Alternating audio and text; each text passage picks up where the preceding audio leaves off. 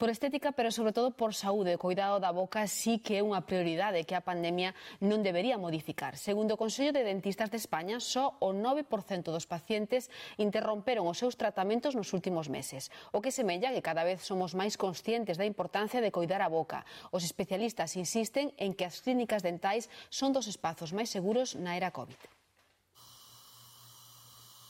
Manter as radias bacterias da boca é fundamental para non Os dentistas lembran que tamén o é para previr o contagio da COVID e reforzar o sistema inmunitario.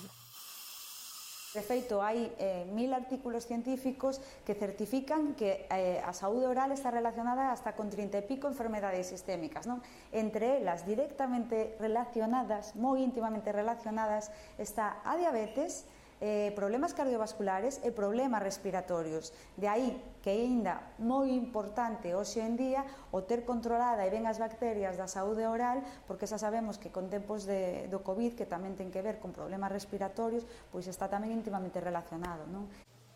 E na boca tamén se reflicten os problemas de saúde mental. Nos últimos meses os dentistas veron como se disparaban os casos de bruxismo e de rotura de dentes, todo debido ao estrés e a ansiedade derivados da pandemia.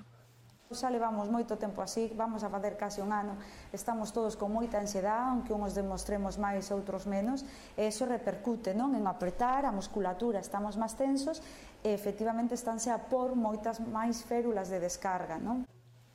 E o que din os odontólogos é que a pandemia e o temor a contagiarse non foi nin é un impedimento para facer un tratamento bucal. De acordo co Consello de Dentistas de España, só un por cento atribúe a COVID a decisión de non acudir ao odontólogo. E os especialistas insisten, as clínicas dentais son espazos seguros. Aquí xa veredes, estamos todos perfectamente protegidos coas calzas, co uniforme, cas batas, cos EPIs, cas pantallas, co gorro, cas mascarillas. E, moitísimas veces, a maioría das veces, xa andamos incluso con doble mascarilla, gafas e pantalla. O sea, estamos protegidísimos. Está todo estéril, vai todo autoclave eh, as máquinas do zono, está todo protegido, como vedes, calquer mando que nos podemos tocar durante a intervención é cambiada entre paciente e paciente. E con respecto aos propios dentistas, os datos avalan que son os profesionais sanitarios con menos contagios por coronavirus.